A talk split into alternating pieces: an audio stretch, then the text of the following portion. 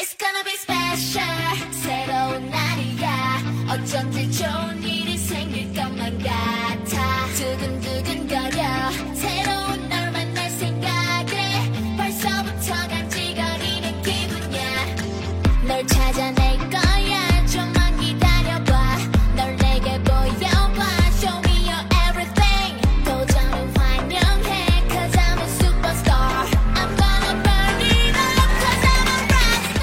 分享最美好的游戏时光，这里是 VG 聊天室之一周新闻评论。大家好，我是 FJ。我是老四。嗯，哎，本周一周新闻评论又来了。没错，在每期节目的惯例之前呢，每周新闻评论的惯例之前呢，分享一下本周的恋爱小技巧。是什么呢？本周的恋爱小技巧来自于我本周，准确的说是上一周玩的一款游戏《脑黄猿二》啊，这也有小技巧吗恋？爱小技巧。为什么这么说？我其实，在电台里也说了一些内容，因为我之前已经放出了《脑航员二》的电台，对不对？嗯，但是我一考虑到这个脑航员嘛，可能有些朋友不是很感兴趣，我呢在这期新闻电台里把它单独拿出来，简单的说一下。素材复用。哎，他给我说的恋爱小技巧是什么？是这个样子的：当你看到一个人的时候，你很有可能被他的外观所蒙蔽。蒙蔽。对，比如说我看到 FJ，嗯，我觉得哇，这个人很瘦，很长相。很酷炫，那他一定是一个很高冷的人，就是刻板印象嘛，对不对？嗯，把他的外观跟他的内在联系到了一起。但实际上，我们一起工作了一段时间之后，我发现啊，你并不是一个高冷的人，你是反应慢半拍，有这样的感觉。确实，嗯，这个平时跟你说话呢，你就是，嗯，确实，你说的也对，你也有一定道理，基本上就这几句话，你就来回说。我发现了，没错。你就像是那种 RPG 游戏里的 NPC，我就跟你对话，你就只能给我这四种反馈，我就会心想，你这个设计师有问题，你知道吧？确实，那么呢？但是在这样的情况下，你对一个先入为主的外观上的概念可能会误导，可能会影响你对这个人或者这件物品的一个内在的了解，你就缺乏了去了解的欲望。这就是《脑航员二》给我的一个思考。《脑航员二》是一款很棒的游戏，但是它的外在可能并不是那么的吸引人，或者说比较挑人。嗯，对不对？那同样的，本周的恋爱小技巧就是什么？就是说，当你面对一个可能将来成为你伴侣的人的时候，你不仅要看他的外在，当然你可以说我就是外貌协会的，我看的就是这一点，这没有任何问题，我们没有这么道德绑架。有些人就是想要跟好看的人在一起，对不对？好看的人能让另一半延年益寿，有这样一个说法啊。但是，同样的，如果只是因为外观、外貌、门票这一关而错失了你可能的灵魂伴侣，你的 soul mate，会不会就很可惜？确实是会。对，本周的恋爱小技巧就是什么呢？看到一个人，不要只看到表象；看到一件事，也不只要看到表象，给他一些时间了解一下。到时候你可能就会发现啊，这人是真傻，离他远点。嗯，嗯，好吧，这就是本周的恋爱小技巧。那么接下来我们就顺势说一下，这一周我录了好几个游戏日记，并且第一时间就放出来了，分别是这个十二分钟。FJ 也参与了，没错对啊？十二分钟呢，我们是呃早些时候放出的，大家感兴趣的话可以听一下。当然，还是建议先玩过这款游戏之后，再去听这期电台。嗯，因为电台里面充满了剧透。嗯，对，基本上除了开场五分钟，剩下全是剧透。呃，也不是全是剧透啊，只不过涉及到了剧透。嗯 OK，第二个呢，就是这个《脑航员二》，对不对？《脑航员》我当时心里是这么想的，我心说这个东西它虽然在 XGP 里，但可能很多人看到这个封面就直接给它 pass 掉了，所以我才专门的给他好好的说了说。同样的，这个呢也是可以说没有玩过的朋友们可以去听一下，因为我里面虽然涉及到了一些具体的情节呀、脚本这样的内容，但是是很前期、很前期的内容。那如果听了这些，你觉得它能勾起你的兴趣，或者说听了这些，你觉得哇，这游戏跟我不可能有关系了，都可以，只要我能够帮助各位提供一些能够帮助去判断、筛选的信息，那我觉得我做的事情就是有意义的啊。就是本周的两期呃游戏日记，希望大家回顾一下。那么同样的，本周呢也没有专门去录制一个单独的新闻评论。那么这一期呢，我们就来直接一周新闻汇总。是，那这一期呃电台呢，我觉得有一个比较肯定躲躲不过去的新闻，就是这个科隆展。嗯，这个科隆展它怎么说也是啊，这个三大展之一是吗？三大展分别是我猜一猜，你猜一猜，分别是 ChinaJoy、WePlay 和核聚变。啊，没错，这那这啊它就是第四个，三大展是这个 E 三、科隆和 TDS，是不是？没错。OK 那这个科隆展其实作为它三大展之一，这一次我觉得它展出了这些东西，我会稍微有一点点失望，为什么呢？就没有特别有爆点的东西。是这样的吗？啊，嗯，呃，但是也没有办法，因为现在也是疫情期间嘛，嗯那个国外还是很麻烦。我觉得这个理由已经不能再用了。真的吗？过去这么长时间了，那他们确实到现在也还是，嗯，那说明什么？说明他们菜，确实对他们很菜。这不能怪疫情了，已经。哎，那没办法，那反正呢，所以其实这一次也有很多疫情相关的一些不好的信息，比如说这一个《地平线：西之绝境》它就延期了是，啊，延到二零二二年的二月十八号。咱们当时不就说了吗？这玩意儿必延期，嗯它就延期了。那那光环无限呢，倒是有了一个新啊、发售日，现在是十二月八号发售，啊，就快了。然后《死亡搁浅》它有一个导剪版的新的实机演示，但是我觉得这一次它的这个演示跟它最初公布的时候展示的那些东西其实差不多，就没有特别新的东西吧。对，但他又感觉像是体量上感觉又扩充了一些。对，详细了一点，对，但其实他说的那些就之前已经说过了，嗯就基本上都。嗯，那我觉得值得聊一下的，首先应该是他这个使命召使命召唤先锋啊的演示。嗯，这个我我听说阿罗，你是不是想吐槽他？对有很多地方，这《使命召唤：先锋》啊，我首先说一下，就我对《使命召唤》这个系列呢是有一个比较复杂的感情的，因为我玩《使命召唤》我是从盗版玩起来的嗯啊，我是从《使命召唤二》开始玩的。不对，《使命召唤一》开始玩啊，然后是是是三，没有玩过二，是一三四，然后就这么一直玩下来，对不对？那么同样的，一直到呃 COD 的 MW 三之前，MW 二之前，对，就是现代战争二之前，也就是 COD，姑且称之为六吧。啊，我就佩服你们，我再说一遍这句话，我特别佩服我们周围的这些玩家们，他能把一个接近二十部的作品，用序号从一到十级，完完全全的标出来，并且能够准确的说明第几个数字对应的是哪一座的副标题，我真的是震撼我了。同样的，我更佩服的是《极品飞车》系列的玩家们，那都已经他妈二十多部了，你们竟然也能分出来，我很惊的震惊，好吧？好，那我们说回来啊，就我对 COD 的感情实际上是比较复杂的，因为首先呢，我以前很喜欢它的这个多人模式，其实我是从呃现代战争那一代，也就是说它多人模式名声大噪的那一代开始玩这个游戏，但是后来我发现，哎，这个单人好像更爽啊，对不对？你看。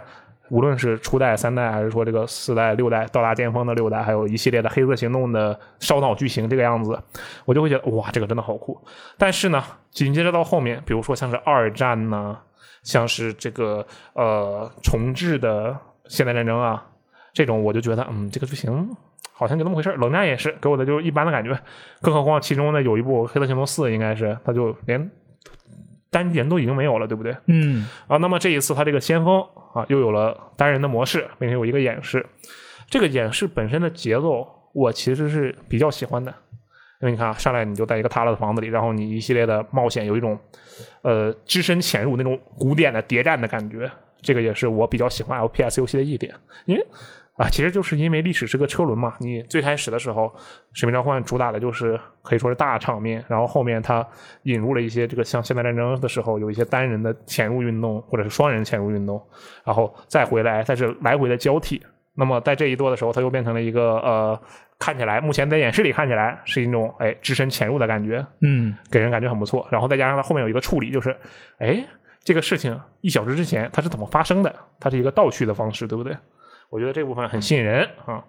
然后呢，我就仔细看了看，我说哦，这个 UI 啊没什么变化，这个持枪动作好像也是没什么变化，这些都无所谓。但是我不得不说啊，这游戏里面有一点我是真的，就阿罗我啊是真的无语了。啊是什么呢？就那个突出的小砖块，我都无语了。我说你这个东西搁这儿做刺客信条呢？哦，攀爬的那个是吧，？刺客信条先锋啊，我就惊呆了。我这个东西是干嘛呢？是欺负我玩游戏玩的少吗？还是怎么样？我能够理解他想要为这个单人的模式，比如说历险上多一些内容，或者说你看我们加一些纵向的这个领域嘛，不然你以前就顶多翻个翻个箱子这样，有这样一个墙，你可以垂直的走很长，也不用爬梯子了。有一些这样的内容可以爬墙，可以做各种各样的事情。但是我不得不说，这个引导啊，实在是太过分了。这就像什么？就当年玩那个《古墓丽影》的时候，我说的是驯妈三部曲，就是从传奇开始，传奇的古墓丽影以及神海的一部分二吧，神海二那些，他们的游戏本身是很好，但是你会发现他那个引导做的就侮辱我的智商。神海可能相对好一些，当时古墓丽影那个引导就是一道特别明显的那种边儿，超级明显让你去爬。嗯假设你用那个它附赠的那个，就是你通关之后有一个开发者模式吧，类似于开发者模式，就是一个微微渲染模式，也不是微渲染模式，它模拟成微渲染模式，一个黑白状态，几乎灰色状态、灰膜状态的一个东西，然后你就能看到一个特别特别白的边儿在那里显示，只要有那个白色的边儿，意味着你就能爬上去。但这次的这个使命召唤，你看平时的那些那么多墙壁，全都是非常平整的水泥墙，然后突然你看到哦，这里就有一面墙，它是红砖墙，并且就有那么几块砖是凸出来的哦。我觉得这个就把我当傻子耍，我特别的不开心。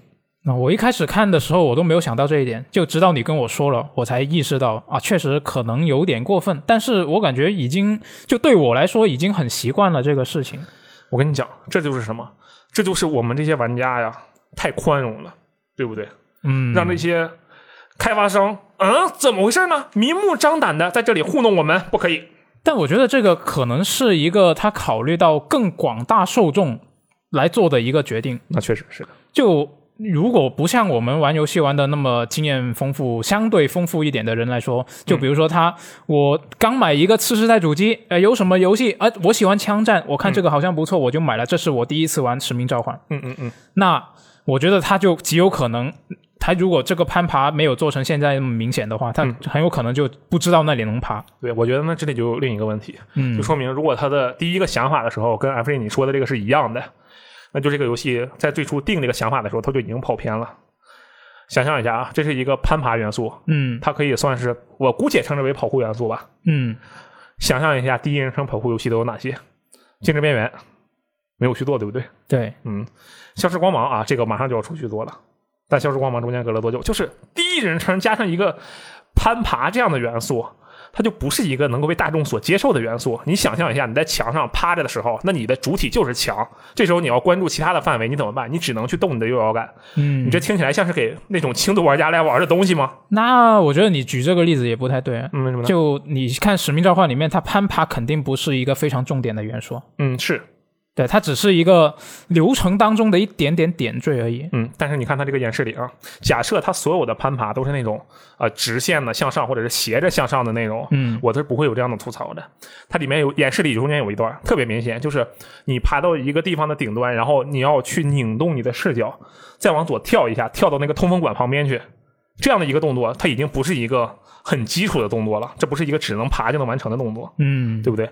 就是这种，你既要在攀爬的时候，还要动你的视角在找那个人，这时候你的视角跟你的人方向是不同的，你还要再去动你的人跳到另一个地方去，这个动作，我就实话实说了，这绝对不是一个你刚接触 F FPS 游戏的人能够理清楚的动作，嗯，也对对吧，也对，也对。所以我会觉得，如果是按照 Apple 刚才你说的这个想法的话，那这个游戏在立项的时候，在做出这个功能的时候，它就已经跑偏了。但是，我有另一个想法。是什么呢？啊，我帮他一下，好吧？我认为他可能想要把这个攀爬的内容融入到多人里去。哦，假设啊，假设、嗯你看啊，这个使命召唤嘛，有很多地图啊，它里面有一些元素是，哎，我又找一个高点，我在那里卡着，然后拿狙去狙一个过道的人，嗯这不是很常见的一个点位吗？那当然了，这样的点位肯定是后面有一些楼梯啊，或者后面有两个楼梯，不能让你一直在这里死守一条道，这是绝对的。但是，假设我多了一个攀爬的内容，而且不是那种直来直去的，像以前那样梯子的攀爬，而是一个像这种斜射的，或者是可以转向跳来跳去的，有点类似于那种神海啊、古墓丽影这样的攀爬，那么是不是能够增加一些战略上的意义？嗯比如说，你还在那里狙，你你就开着镜嘛，你也看不到脚下，但是我其实就在你的下方，我就在你狙击的那个下方，然后这时候我有什么方法把你拽下来呀，或者怎么样，就跟第三人称打深海的多人对战是一样的。嗯那么如果这样的话，那我觉得这个东西确实是有意义的，嗯，对吧？那看一下它这个多人部分放出这个演示的时候有没有这样嗯，但我觉得应该不可能啊，是吧？我觉得应该不会有。啊，那我当时看这个片子，我有一个感想，就是我感觉现在第一人称射击游戏就还有单机战役的可能就会不会越来越少？是越来越少。我会我会比较担心这个，因为毕竟我自己是一个不太玩多人游戏的人嘛。嗯就我如果想玩第一人称射击，我肯定是希望它有一个单人的战役。嗯，虽然虽然说这一这一座呃使命召唤它也还是二战题材，我对二战题材其实不太感兴趣，嗯。我会更喜欢现代战争的，或者是未来一点的题材。嗯，二零四二，啊，但是没有单人。也可以，对，没错，他也没有单人嘛，嗯。所以我就觉得这个也是算是很难得吧，就也只能说是现在可能你没有太多的选择，对。你要玩的话，可能就只能玩它，嗯因为其实就单人游戏现在就不多嗯，FPS 嘛，那就你又把它筛出两个品类，那就更少了。我说的这个单人游戏，roguelike 不算啊嗯，，roguelike 可重复的那些都不算。我说的真的就是一段剧情、一段体验这样的单人游戏。就一次性的体验，对对对，实际上就是很少的，这也是没有办法的事情。嗯，这么一说，还挺难得，到时候看看。对，嗯哎，那刚好说到这个有单人战役的射击第一人称射击游戏，嗯嗯嗯，那我觉得应该就顺便聊一下这个《穿越火线 X》它是真正的有第一人称射击的单人游戏。啊，对、嗯啊，它有单人模式啊啊，对，有单人模式。而且是 Remedy 做的。是。你最喜欢的，是不是你最喜欢的开发商？现在，啊、大概是的，因为控制是你最喜欢的游戏，对吧？没错，嗯，那所以，我其实也是很期待这个《穿越火线 X》，虽然我其实之前是没玩过《穿越火线》的。你竟然没有玩过《穿越火线》吗？啊，对，你竟然不是我们鼠标没有梦想。你不是我们三亿鼠标成员的梦想之一啊！啊，没有，我都确实我可是三亿鼠标成员的梦想之一，真的吗？嗯。那反正这个《穿越火线 X》它的单人战役部分，我是非常的期待。嗯。但是这一次的科隆展呢，它展出啊、公开的是一个多人部分的演示，嗯。就我就会比较担心，为什么因？为你看他之前延期过一次，他现在说的发售时间是二零二一年，嗯，具体还没说，但是我猜应该是年底吧，嗯，那现在都八月了是吧？然后我看了一下上一次的单人战役信息公开，已经是一年前了，是。那隔了这么久，他都不放出一点点这个单人战役部分的一些演示，我就会比较担心你是不是又要跳票了，或者说我其实我想到了另外一个可能性，就是呃，你会不会单人部分的战役其实流程比较短，所以不能放出比较详细的演示。哦然后我翻了一下之前的新闻，其实他们已经说过了，嗯，他们现在是公开的信息，说是每一个战役有三到四个小时，嗯然后已经确认的有两个战役。那我觉得这一个长度也还可以啊，是你拿个十二分钟左右的详细的演示出来，头十二分钟也可以吧？嗯，我觉得也然后就开始循环 time loop，也可以，也可以。嗯就我觉得也也并不是说就不不可以的事情，但是他现在都还没有声音，我就会比较担心。他是不是没太做完是吧？对啊，会不会又延期了？嗯他已经延期过一次，确实，这你觉得他是是是什么原因到现在都还不公开？嗯，我觉得他就是没到他的宣发期，哦，对，因为他单人跟多人其实没有必要同步的宣发嘛，嗯，最后这还是一整个产品，对不对？对，那我就有节奏的交替着来喽。或者也有可能你说的那个 Remedy 他就是没太做完，那他之前也放了几段零碎的演示，对吧？嗯。我也看了一下，反正就典型的，就你一看那游戏，你基本上就能知道是 Remedy 做的，因为那玩意儿就是第一人称量子破碎，它的那个画面的风格那种，而且你进入子弹时间，嗖，旁边那个音效，还有那个整个歘一个有点景深的那个效果，嗯。就典型的量子破碎效果嘛，它也是 Remedy 比较喜欢的一种处理方式。啊，控制里也有这样的效果。嗯，对。然后其实这次的那个多人预告宣传啊，我比较看重的是它里面的那个，我不知道这里面叫什么模式，我看好像叫入侵模式，嗯。但是它在我们那个当年的梦想里啊，叫做这个幽灵模式，啊，就是那个匪隐身拿个小刀近战武器，然后那个警嘛拿把枪听声音也看不到人在那瞎打。我当时特别喜欢这个模式，为什么呢？因为正常模式打不过人家，但这个模式呢，我就可以玩的很快乐。啊，对，然后我觉得，哎，这使命召唤，我玩使命召唤 X，说错了，我玩穿越火线 X 啊，我玩穿越火线 X，就是为了两个模式，第一个这个入侵模式吧，就叫它，嗯第二个就是那个生化模式，对吧？这生化模式那怪做的还挺好看啊，都挨个试一试。我这种人可能不太适合玩他的那种正常的竞技性模式。之前也试过一些什么呃战争前线啊、战脸呐、反正就各种各样的那种游戏，其实都试过。但是嗯不行，我太菜了，好吧？这个做这个预告片，我觉得嗯还不错，到时候玩一下。嗯，行吧，那这个穿越火线，希望它尽快公开更多详细的信息。主要是我觉得，像之前就前段时间六月份不是一三吗？嗯，然后现在是科隆展，这两个都是很重要的展会，是不是？嗯啊，他都不不放这些内容出来，我就会很担心。天哪，人家可是三亿鼠标的前瞻梦想的居多，三亿用户，你什么游戏有三亿的销量？没有，可以，对不对？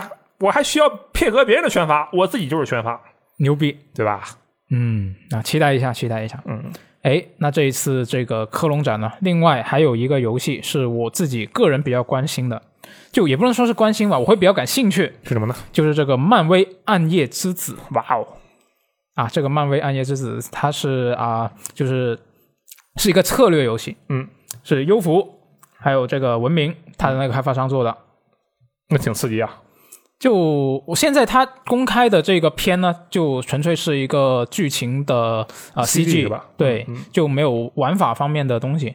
玩法方面，它好像是大概过个一周左右，它才会再公开。啊，我看到网上已经有了中文的官网，哦哦哦，所以我觉得它应该中文是不用担心了，肯定有中文。嗯，嗯，我特别惊喜的一点是，他竟然带上了这个离家同盟的那个 Nico，就拿着一个哦法杖的那一位。哦，就之前我其实之前我也不不知道迪迦同盟这个这个诶团队，嗯，这我是看了那个电视剧我才知道那个剧集很蛮火的，对对对，就我觉得这一个游戏怎么说呢？现在还不知道它具体的玩法是怎么样的情况下，嗯，我觉得好像还不太好说。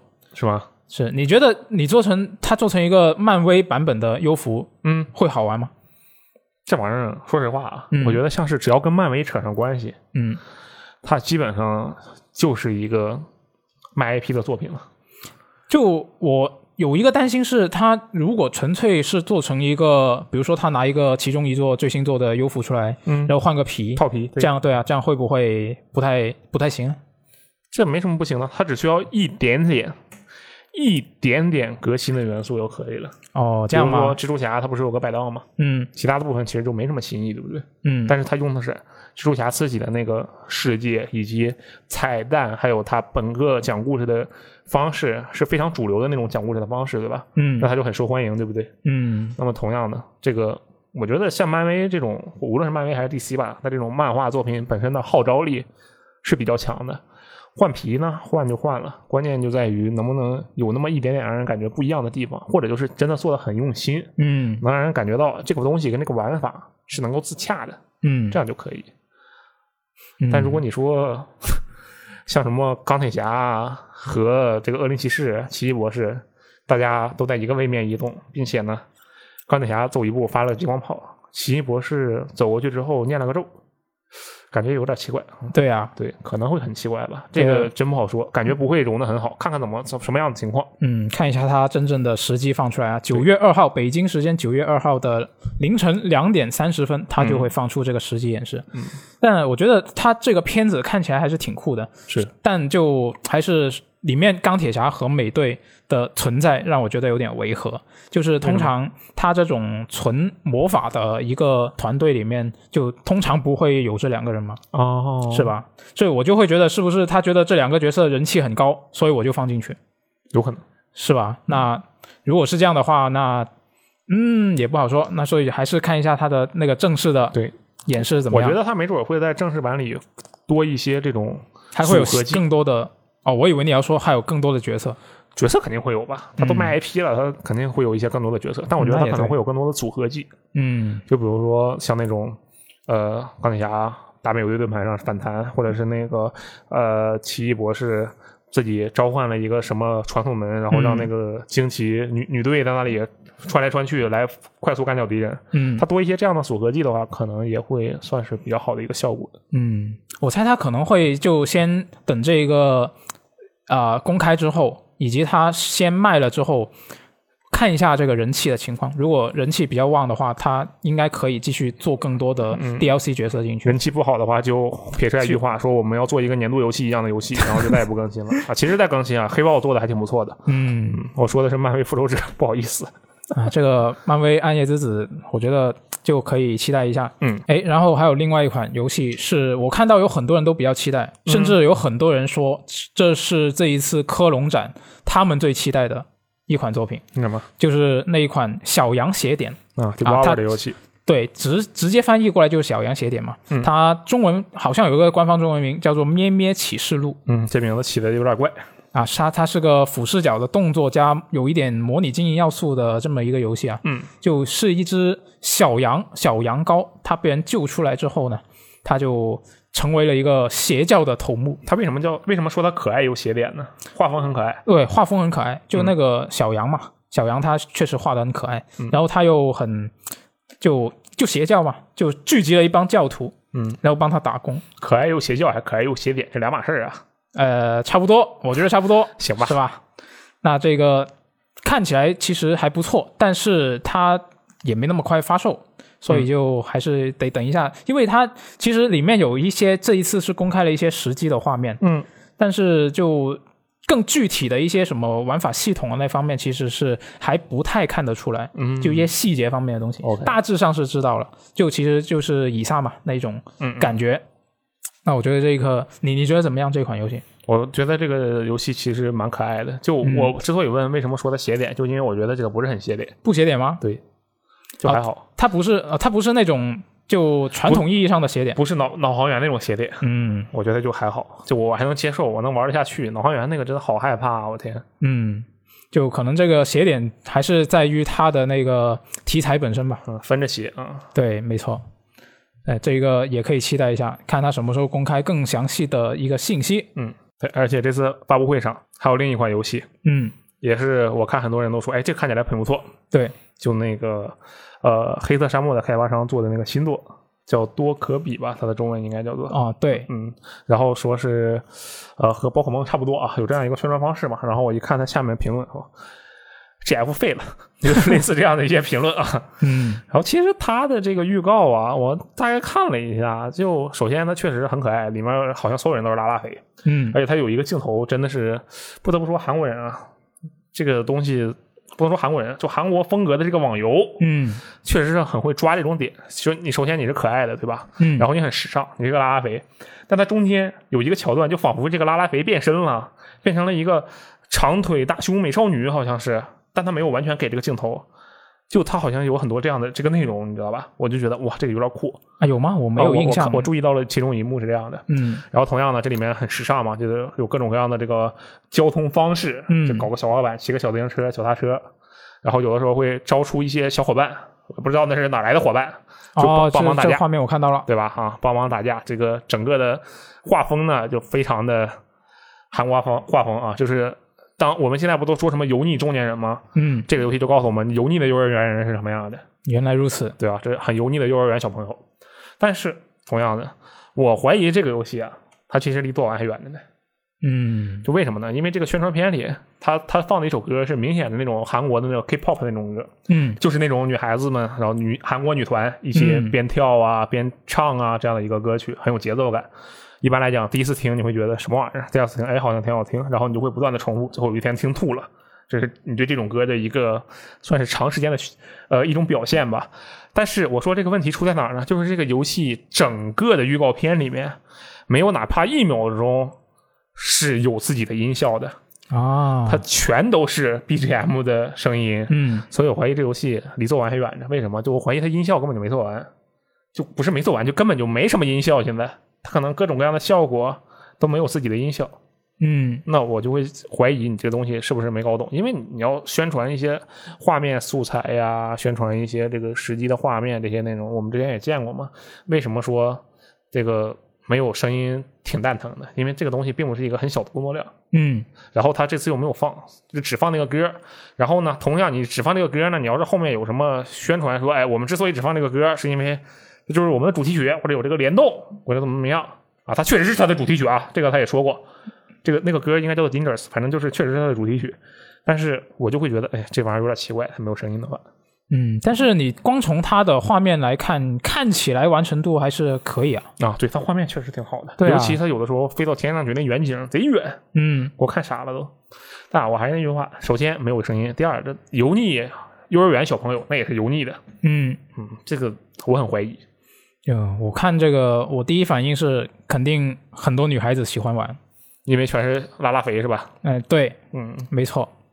就我特别喜欢它里面那种就特殊的移动方式嘛。嗯，我我特别喜欢游戏里面有这种就非常规的，就不不仅仅是正常的走路以及正常的使用载具的移动方式。嗯，就这一点会比较吸引我。原来如此。嗯，要是它是个单机游戏就好了。嗯，这游戏后面应该会变成一个拉拉肥换装交友游戏，我觉得。嗯，在后来后来这个厂商他还出来说了，就强调我们这个不是 MMO 啊，你们很多媒体把我这个啊形容成 MMO 是不对的嗯，啊，就这么提一下。行吧，他这个游戏希望他会做的比较好。对不，过说实话，这个真的是，哎，这个画风啊，看的有点 PTSD。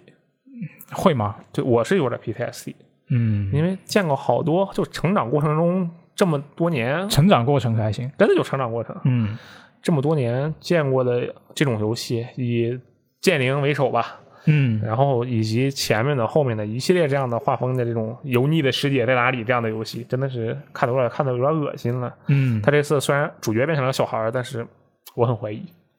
嗯，看一下他之后的更详细的信息。嗯，哎，那我们看完这个科隆展，我们来聊一个跟克隆展其实也有点关系的，就是这克隆展上面不是有这个小岛秀夫的《死亡搁浅》导剪版吗？嗯的新预告吗？是，那小岛秀夫他最近又聊了一下，就是这个导剪版，他聊了一下这个名字，嗯，他觉得不太对劲。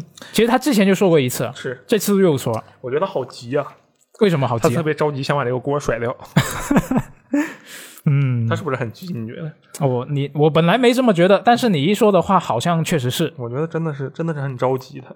嗯确实能理解，就是因为现在啊，我也不知道大家怎么想，嗯但是我现在已经有点 PTSD 了，就导演 PTSD 了。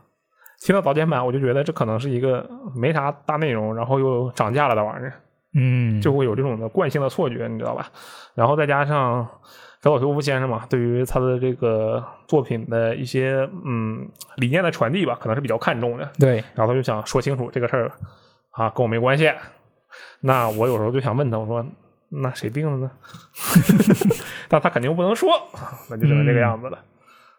对，那我觉得他这个导剪版的话，呃，之前其实他最初公布的时候我就说过嘛，他会增加了那么多什么，就送货变得更加便利了，嗯，然后还有一些什么很方便的移动方式。还有战斗元素。对啊，嗯。这样这样会不会削弱了他原本这个作品的想表达的那个主题？是。然后当时我记得也是新闻评论的电台里面，嗯对。你是这么跟我说的，你觉得小岛秀夫肯定是有办法解决这个事情。对，比如说你可以在游戏的后期，或者是甚至是通关之后，你才可以去建造这些东西我天，你竟然完全记得我当时是怎么说的，我可真是很感动啊，这是一个大概。啊！其实差不多，对对，差不多同样的意思是的。。嗯，那我现在我再看一遍，就经过这两次他强调说我这个导剪版不是我的本意之类的嗯之之后，我就会觉得也是不一定。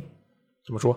就会我会觉得说有一个可能性啊，我会觉得是小小秀夫他会觉得我现在最支持我的那帮忠实的粉丝，他肯定已经在之前的原版《死亡搁浅》里面，他就已经买了游戏，嗯，然后通关了，嗯。已经呃 get 到了这个创作者他想要表达的那些东西，嗯，然后现在才来买的，可能不一定全部啊，但是大多数人可能是后来在啊、呃想来试一下这个游戏，嗯，的人会比较多，嗯，那我觉得现阶段可能它就是已经是一个。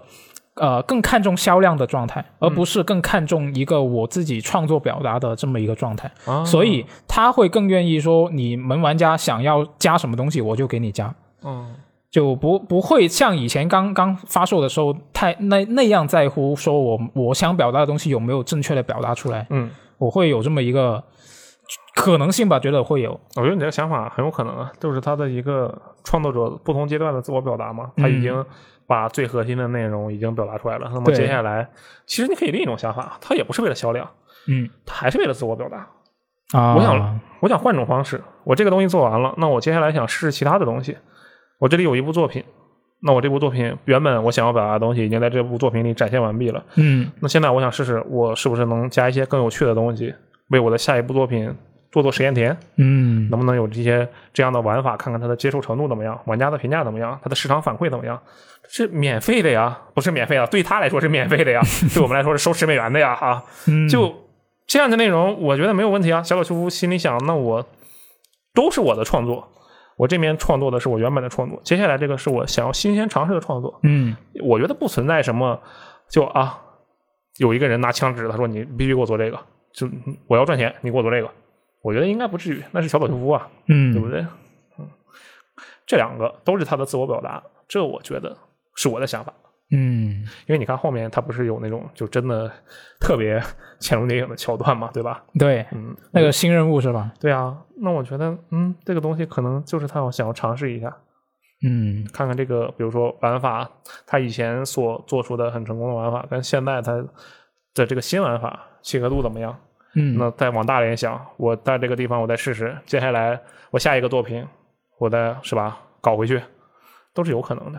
嗯那相比之下，我觉得如果就以一种比较悲观的态度去想，就是我天呐，小岛秀夫这个死亡搁浅没赚着钱，我天，我必须得他得那啥了，他为了这个赚钱出卖了自己的灵魂，可在游戏里面加枪，加各种各样的东西，都为什么呢？都是为了出卖自己的灵魂，都是为了赚钱而已。他的表达已经被破坏了，我是不会这么想。嗯，反正这个我看很多很多人，他其实也对这些新加的内容很欢迎。嗯，我看到很多人的反馈都是，就我觉得也挺好吧。来，死亡搁浅导演剪辑版，或者我们尊重小岛修复先生的意愿，死亡搁浅扩展版，嗯好吧，到时候再尝试一下。我之前不是总说嘛，我说哎，这游戏的成长太慢了，这玩法对我来说重复的太厉害了，我想要多一些花样，但他加了这些东西，没准他就花样很多，对不对？对，啊，哎，接下来我们说一个我觉得花样很多的游戏。哦，对，这个游戏跟小岛秀夫先生的作品呢，完全属于两个极端。这个那就是什么呢？是这个育碧游戏啊！一说到育碧游戏，我整个人先打个寒颤，仿佛它就是原罪一样。但是这款育碧游戏啊，《极限共和国》《极限国度》，嗯我非常喜欢。他最近开了测试，这是他这周的新闻。我进去玩了一会儿，好家伙，进去我就爱上了。真的吗？我测试版已经，他玩着玩着，他提醒我说：“你已到达测试版的等级上限。啊，这么厉害吗”？对，啊，我是真的爱上了这款游戏。为什么？首先，我是一个，就大家可能看不出来啊，你也可能也看不出来，但我是一个喜欢运动的人。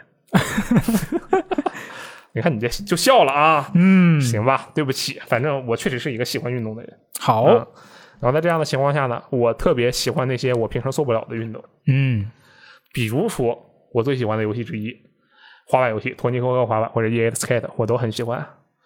再比如说，以前 PS 二上有个暴走山地自行车，我也特别喜欢啊。再比如说，极限巅峰 Steep 嗯啊，这个游戏的前作我也非常的喜欢。啊，极限巅峰我也喜欢，啊，极限巅峰为什么我喜欢？我虽然会滑雪啊，我会滑雪，而牛逼！而且单板、双板我都可以滑。哇哦，但是像极限巅峰里那种，就超过了三十度，就是那么高大度数的角，我从来没有滑过的。嗯，我最多滑最多滑过二十度的，非常的平缓。其实，嗯，那同样的，所以说我在游戏里追求的是什么？我在游戏里追求的就是我现实中获得不了的体验。我没有办法被一群靓女包围，所以我才想去玩《最终幻想七》，不然我天天被靓女包围，我还管你克劳德是谁？我天，我就是克劳德，好吧？那么同样的，《极限共和国》《极限国度》，它里面提供了很多很多种我现实中我怕死的玩法，嗯比如说前作 Steam 就已经有的一些啊滑雪呀、速降啊、特技这些内容。这一次呢，它又新加了山地自行车、公路自行车赛，哇，各种各样的东西，我觉得超酷。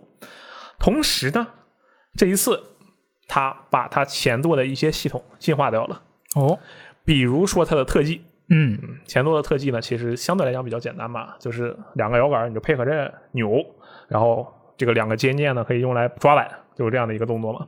那么在这一次呢，它实际上还是用两个摇杆去调一些那个特技的动作，也还是抓板，但是它的动作的丰富程度，首先得到了一定的进化，还有就是说它加了一个系统，落地系统。落地，对，之前呢，它是默认的那种有一点点辅助的落地系统，就是说你只要啊，这个你在空中的时候，最后接地那一瞬间，你的板子是正对着地面的，嗯那基本上你就不会有什么太大的问题。但这一次呢，你不仅要保证板子是正对地面的，而且你要保证方向和你接下来要前进的方向是同样的。不然你就呲啦横着下去了，你就开始轱辘了嘛，对不对？哦，对，这样的那种。当然，它还你别看这个好像是把它变难了，对不对？嗯，但它又增加了一个选项，叫做自动落地。哦，这个自动落地就特别的恐怖。我给举一个特别形象的例子，就你有一只猫，猫，无论你从多高的地方把猫松手，让它自己掉下去，嗯它都是四脚着地，对不对？啊，对，离地一厘米，它也是四脚着地；离地十厘米，它还是四脚着地。你离地一百厘米，你得进监狱啊！那是你在坏猫，啊，你在摔猫啊，那是另一回事了。嗯，这个自动落地系统就仿佛你的脚上长了一只猫，它会立刻帮助你，嗖，一瞬间转到地面上。那是不是开了这个选项之后，就跟前奏是一样？呃，前作其实是没有这么完善的，没有这么辅助这么强烈的系统，开了之后比前作更简单对，简单多了，而且，啊。但是这样的话，你就会无法获得特技得分，落地的特技得分以及哦连续得得分。因为你想啊，你起跳、空中做特技、落地是一套动作，对不对？嗯如果你开了这个系统，首先落地你是没有分的，其次因为你落地没有分，那么你的连分就断了。啊对，，这是一个它首先一个我觉得比较大的进化点。嗯第二个进化点啊，也是我比较喜欢的，是它内容上的进化。刚才不是说它多了很多这个啊自行车嘛？目前我看到的就已经有自行车的两种选项了，嗯然后还有一些其他的特技的动作。我特别喜欢的，首先多了一个滑杆赛道。滑杆，对，滑杆我不知道你能不能理解是什么意思。我不知道滑杆是什么呢？就比如说你玩滑板，嗯有的人不是在游行槽里、油池里面滑来滑去吗？嗯然后有的人不是喜欢在一根棍儿上滋滋滋横着滑过去吗？嗯，就是那个棍儿，那个 fifty fifty，滋滋哦滋，那个棍儿。嗯这个这套动作啊，就是这个杆儿这个东西，以前也是有的，嗯但是没有这一座这么详细。这一座你可以在杆儿与杆儿之间来回换着做花样，就有点像以前玩的那种手机游戏。嗯这个首先就非常的酷，对不对？嗯，我我会很喜欢。然后我最喜欢的一个模式，这次他加的是，你玩过 GTA 吗？你好像没玩过，对不对啊没有，？OK，GTA、Online 里啊，它有一些正常的那种打打杀杀的模式，对不对？嗯，它还有一个读图模式。读图，什么是读图模式？就是 GTA 里不是有自行车吗？对你可以在那骑。然后有玩家做的那个图呢，他是拿各种集装箱啊、木头棍子啊这些东西自己做的图。这个图是在非常高的高空中，你就在一个起点，中间那个路啊特别特别的窄，嗯就慢慢的骑骑骑，中间有一些障碍，你可能跳一下或者掉一下，要以非常慢的速度越过这种障碍，嗯有点类似于过独木桥，就那种勇者闯关的感觉，只不过你是骑着自行车闯关。嗯这样的我们叫它为读图。它这一次有这种官方的读图，哦，就你骑个自行车，在这个树林之间的树屋之间来回穿腾。那个我天，那个小板子总共宽度我估计连五十厘米都没有。然后你就骑着自行车在上面非常危险的左右来回拧，因为它弯来弯去的嘛，两边又没有护栏，你可能就掉下去了，掉下去你就失败了，你就重来。哇，就这样的内容，我真的是特别喜欢这个，至少测试我是很喜欢的。嗯，但是这个游戏也是有很多缺点的，至少测试版的有很多缺点。比如第一，它 UI 特别丑，UI 特别丑，对，就是它经常会有存档，因为这是一个全程联网游戏。嗯然后它是那个存档位置，我不知道为什么一直在你的屏幕正中间的上面，而且不小。啊，很碍眼是吧？对对对，一个东西它经常在那里闪，它老是在存档，然后就很烦。第二点呢，就是它其实很多地方那种交互上的 bug 是蛮多的。比如说，你看这个石头与石头之间明明有个缝嘛，你想钻过去，你确实钻过去了，只不过你钻到的是通往地府的大门，就通往地跑到那个地图下面去了。嗯，或者被卡在那里了，这样的一些内容。总体来讲呢，我还是比较喜欢，反正现在也在测试嘛，嗯，就随便玩一下，好不好？那我有个疑问，你说，它的网络服务质量怎么样？因为我之前玩那个极限巅峰，我就是被它的网络质量劝退的。我觉得应该还好，反正我这一次还可以，我没开加速器，开加速器都试过了，哦，开加速器是绝对没有任何问题，嗯。没开加速器。在上海反正是没什么问题，嗯。其他地方我也不清楚。而且说到这一点，这游戏还有一点特别酷，嗯？它 有很多那种幽灵车手嘛，对不对？啊。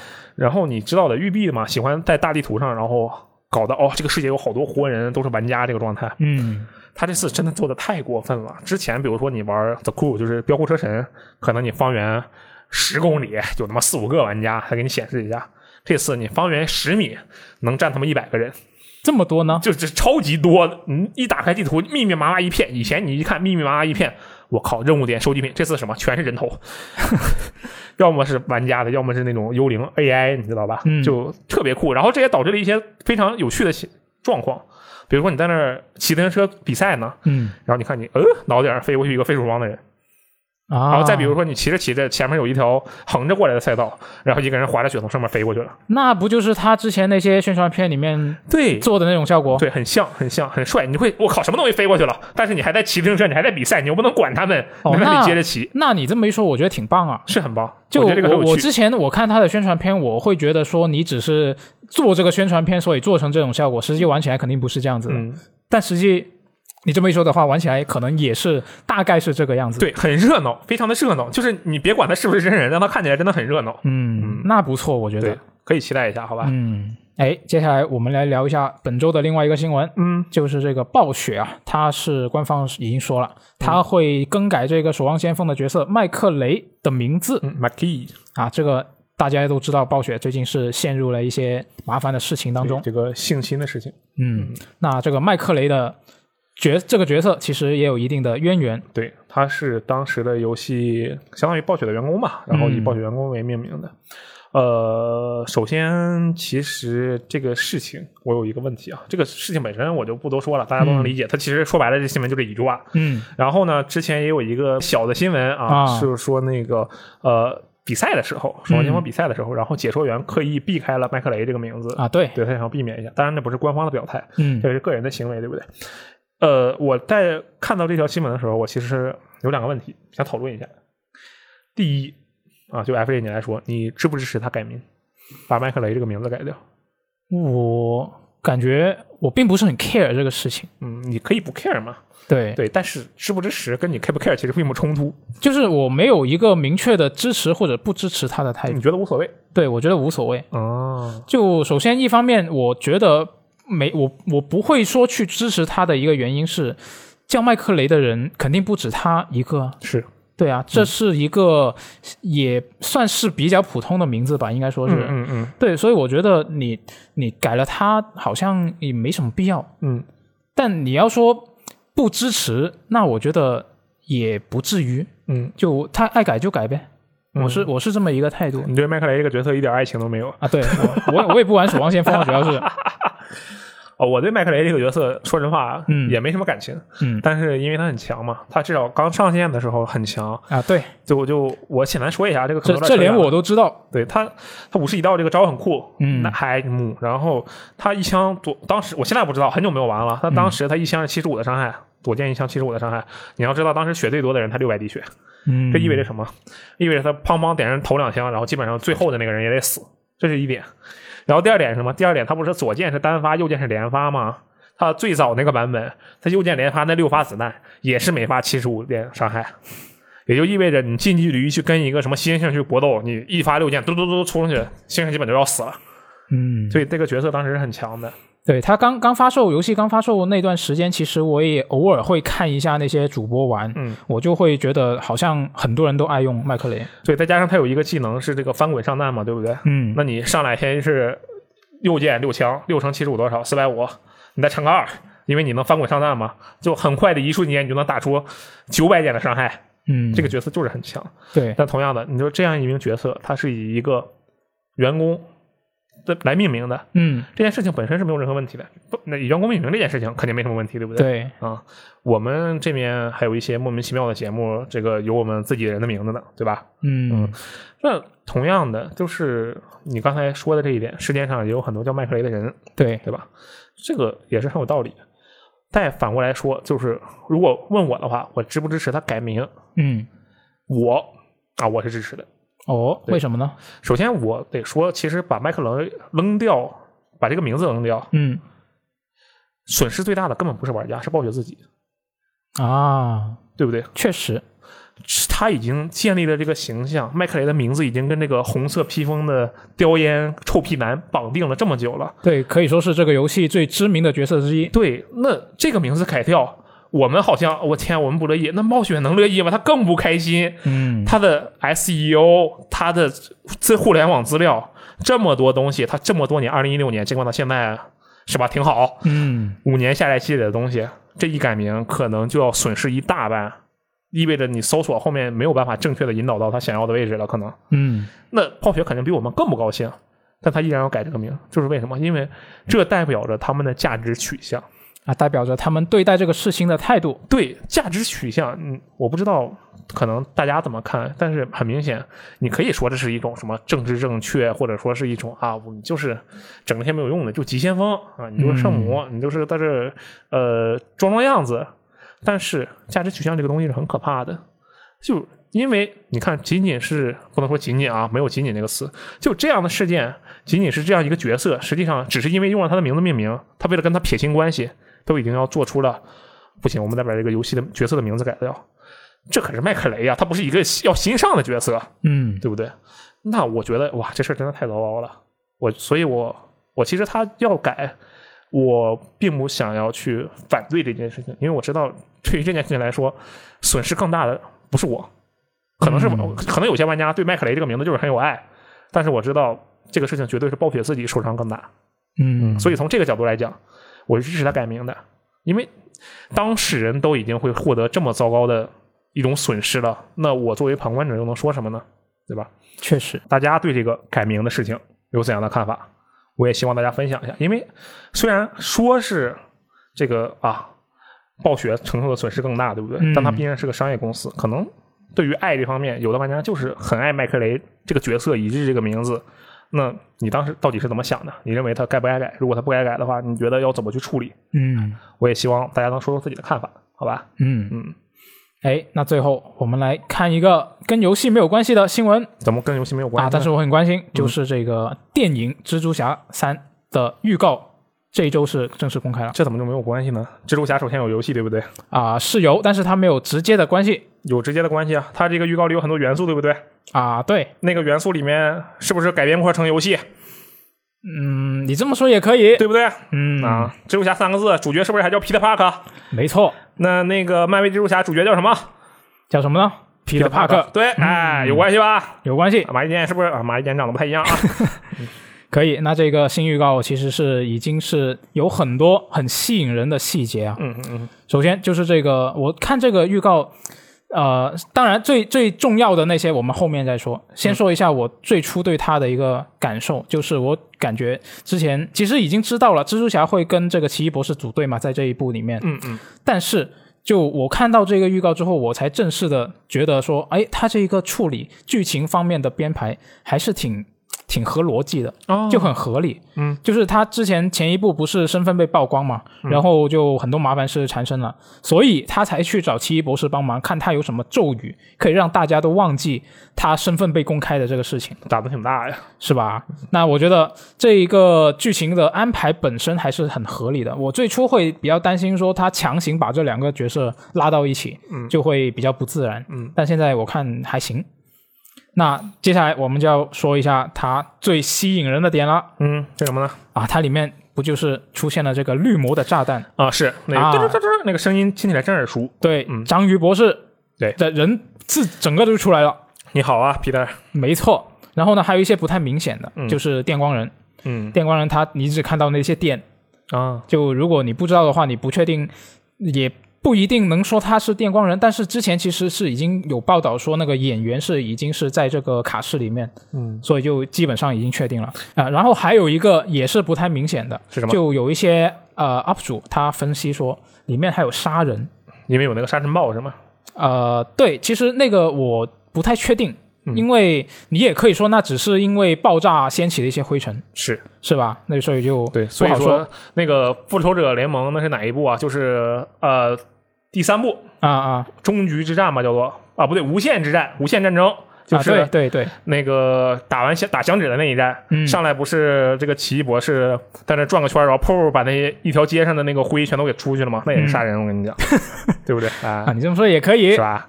然后还有一个更不靠谱的，是什么？就是里面不是有那个啊、彼得他身份曝光了，然后说他是杀死杀死这个神秘客的凶手嘛，嗯嗯那抓到警察局里去，是，然后有一个警察局里面的场景，旁边站了一个西装佬。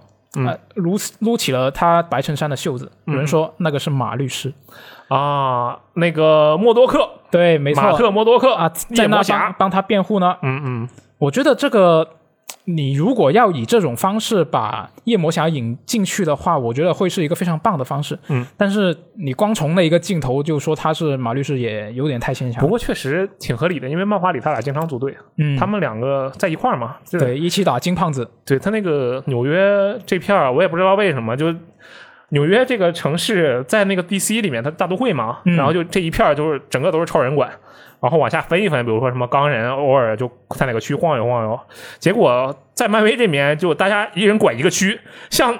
马 像马律师的更惨，他管一片地狱厨房，他就管那一点点儿，嗯，这个挺有意思的。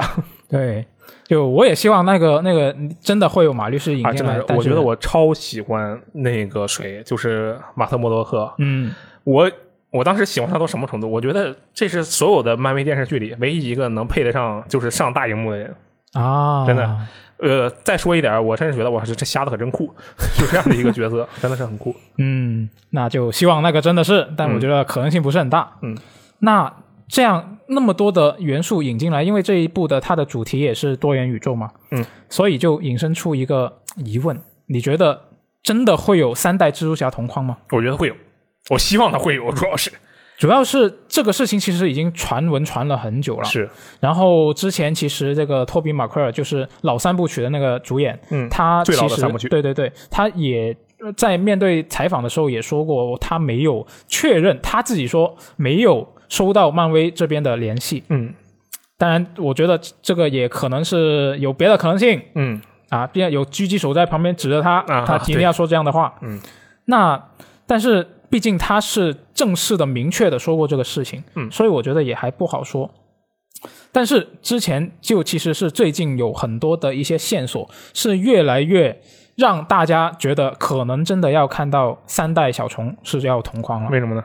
因为网上有很多爆料啊。首先有一位网友，嗯他是在这个预告公开之前就已经爆料的一些，呃，他所得到的一些这一部新作新片的一些台词，嗯嗯嗯，然后里面有一些新老蜘蛛侠的对话。哦，但这个不是重点，重点是什么？重点是它里面曝光的一些对话，在这一次公开的呃是预告里面是得到了证实，哦，一模一样，一模一样哇，啊！那是不是它的爆料有一定的可信度啊那？确实是有一定的可信度。那我我说一个它里面呃一个新老蜘蛛侠的一些台词啊，这个荷兰弟他就跟托比说：“你竟然真的能射出蜘蛛丝从你的手里面？”嗯，因为那那一部的设定就它不是用器材射出来的嘛，对对对，对那所以是往出，然后嘣儿一个手势就出来了。是那所以那它是不是这些爆料有一定可信度？你知道这个让我想起什么？是什么呢？彭博说的 Switch OLED，对吧？啊、对，可以，哎，百分之八十的内容都是正确的，但是最关键的这个地方是错误的，会不会是这样的情况？也有可能。就。其他的对话全是对的，但只有这个涉及到托比马奎尔的这个台词是错误的。但你不能说他爆料有问题啊，对不对？对，嗯。有可能啊，但是但这并不是唯一的线索啊，嗯，还有另一个，就有另外的网友，他是曝光了，据说是这个蜘蛛侠第三部的片场照，嗯。然后呢，里面是看到了这个荷兰弟跟加菲是同框了、嗯。啊，但是他放出的那个照片呢，就比较嗯电子包浆，就很模糊，哦可能是 P 的是吗？对，有可有存在这个可能性，所以也不好说、嗯。啊。但是这也还不是唯一的线索，啊还有还有。啊没错，还有就是这个就更可信了，嗯。孩之宝啊，玩具厂商，嗯嗯，他其实向来就通过玩具就泄了很多密对，孩之宝就是玩具界的索尼，啊，就在自己商店页面泄密。嗯。啊，没错，那这个孩之宝它的玩具其实是已经出现了这个托比的经典战衣的一个玩具，哦然后呢，包装上面有这样的文字描述，它写着“平行宇宙的蜘蛛侠”，啊，那是不是就意味着这个你知道这说明什么吗？就是《平行宇宙二》里面会有托比马奎尔。没有？他那个玩具上面是印着，已经是印着这个蜘蛛侠三的电影 logo 了。啊，你知道这就说明什么吗？说明这个呃，蜘蛛侠的这个英雄乌龟啊，它将和这个平行宇宙二进行联动，然后平行宇宙二里有一名角色是托比马奎尔配的。对不起，强行开始解释。啊，但是这个你虽然说它已经有实物能够证明这一点，也还是不好说，因为为什么呢？之前的这个《旺达与幻视》的电视剧，它孩之宝也是出过相关的玩具，嗯，然后但是当时他出的玩具是有那个孟菲斯托，嗯墨菲斯托，嗯，但实际上你电视剧里面根本就没有提到，嗯，所以就、嗯、他那墨菲斯托是快银是吧？没有没有没有，就那孟菲斯托的玩具啊，嗯但是就所以就还是很多疑点。啊，不过我觉得说实话啊，他官方从官方那个角度讲，嗯就从索尼或者说从漫威这个角度讲，他们就是想让玩家觉得会有三代同框，那倒是那倒是，不然他也没必要在里面不是给那么长一个镜头，张云博士咔往上一上，戴着他那小墨镜，跟那个谁似的，跟那个呃郭郭德纲老师的搭档似的，叫什么我于谦是吧？啊，对，然后那个你好啊，Peter，Hello Peter，你说那个章鱼博士认识的 Peter，那能是谁啊？他就是托比马奎尔呗。嗯，所以说从这里就会让人觉得你到底想要干什么啊？这就会有这样的想法。确实，嗯所以相比之下，你说加菲的版本会在里面，我还真没就真就没意料到。嗯，但是有电光人呢。那电光人那个很显显眼很显眼吗？呃，预告里面不显眼，但是演员已经确认会参演这一部。啊，怪不得。那确实，我觉得三代同框的概率应该还是比较高的吧。他可能就是故意这么做，就是想给大家塑造这种让你去猜啊，你给我你给我猜，就是这样的一个想法。上映之前先一波热热度对，但我觉得这个电影预告有点问题，啊，是什么问题呢？就那个我也不知道是我的问题，还是说这种呃电影美式电影的价值取向的问题。嗯 Peter Park 嗯在电影里拯救了世界，对吧？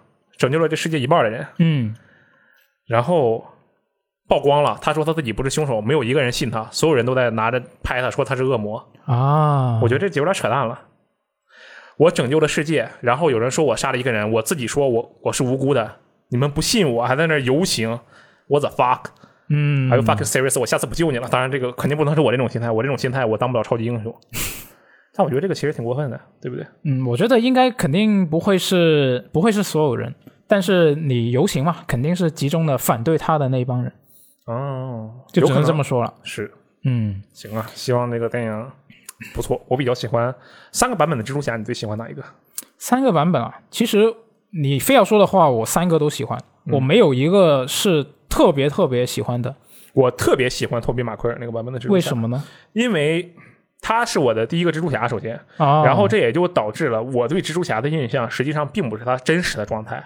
就是我一直以为蜘蛛侠不是那种啊，就是嘴炮型的角色，啊因，为蜘蛛侠其实是话很多的，对不对？对对对就漫画里啊，或者嗯最近的电影里，还有加菲版开始就是这个样子了，嗯包括游戏也是这个样子。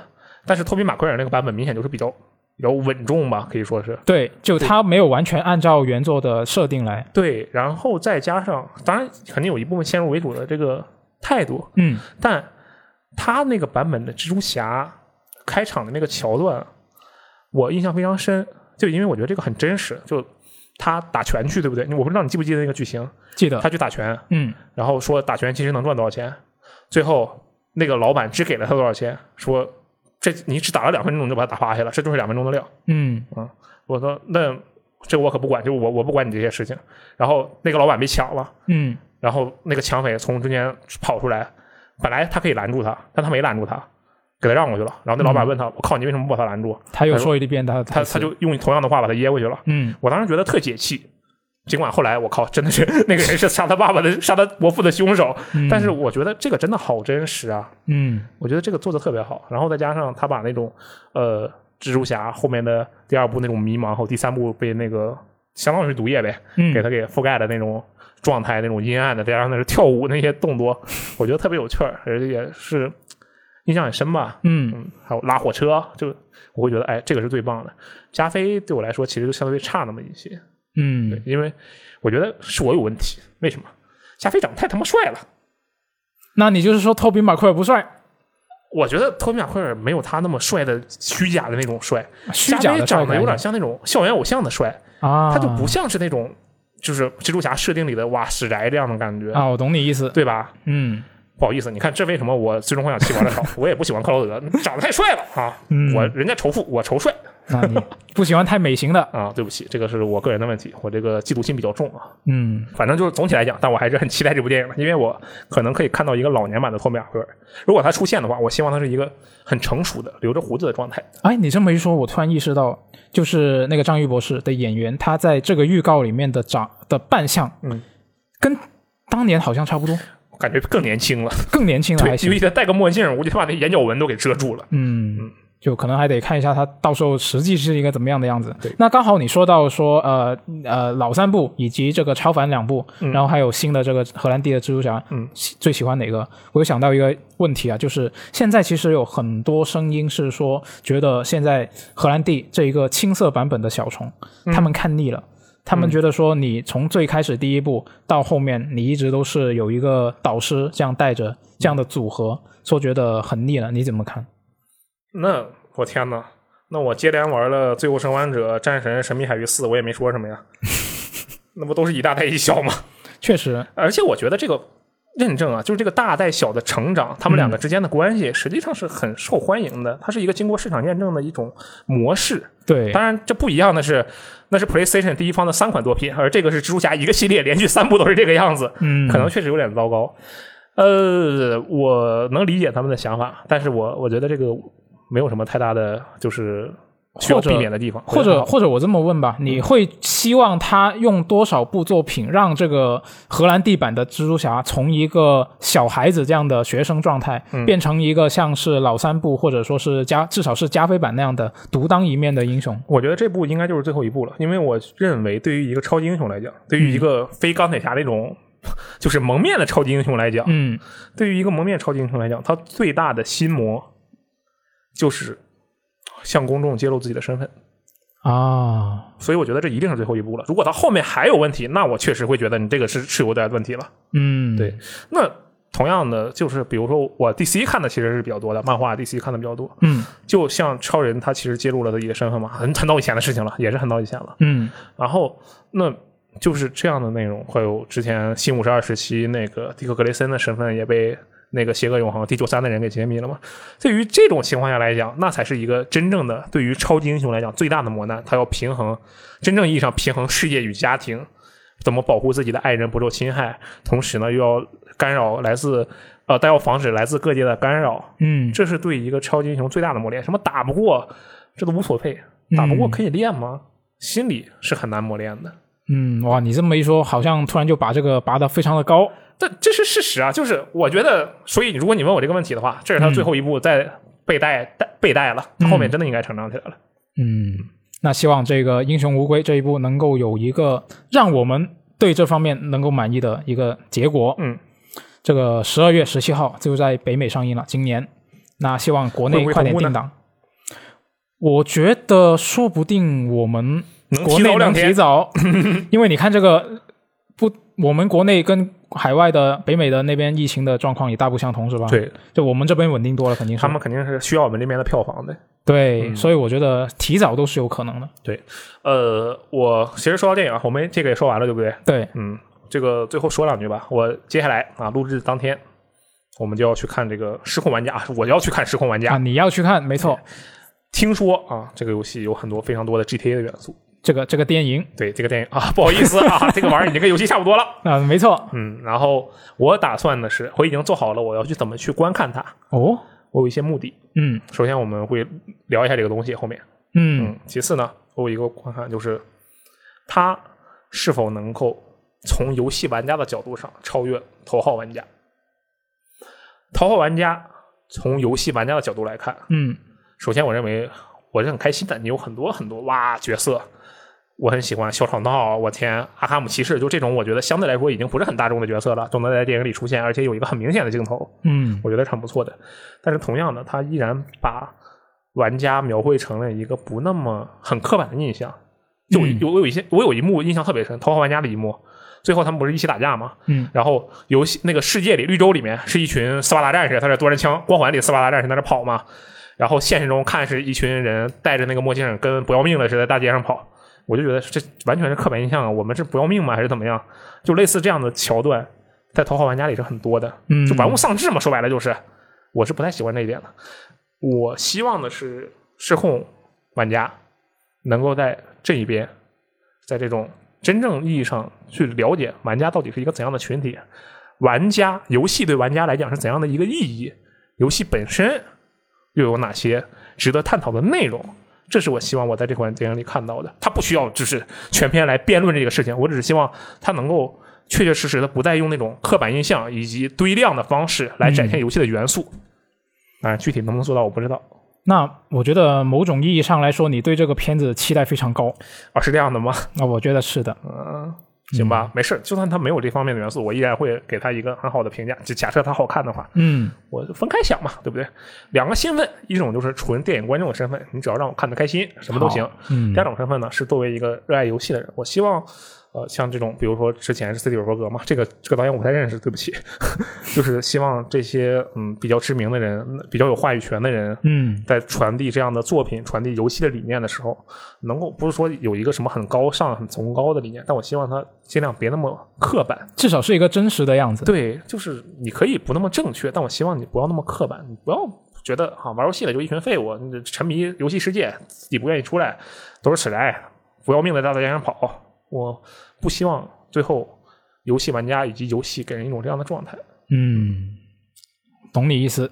嗯，对吧？那么以上就是本期的新闻评论啊，没错感谢大家的收听。我们这一周也是录了不少电台，希望大家这期电电台听完之后呢，也聊一聊自己的想法，比如说对于接下来的游戏啊，接下来的电影啊，嗯，有没有哪些期待？哇，接下来好多游戏的，我最近的游戏我都没有玩完呢。这个录制当晚还有《使命召唤：先锋》的多人测试，哇哦，对吧？啊，嗯，那么我们下期节目再见，拜拜。拜拜。